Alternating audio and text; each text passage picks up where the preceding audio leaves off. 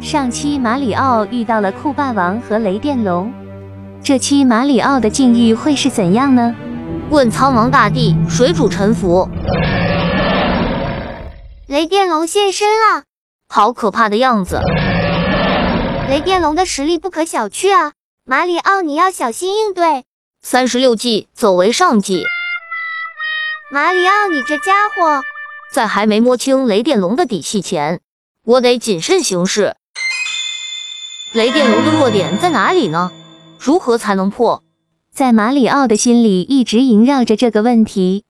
Big Boss 的弱点一般都在头部，可如今任凭我怎么用蹲地跳来踩头都没反应啊！雷电龙难道没弱点的吗？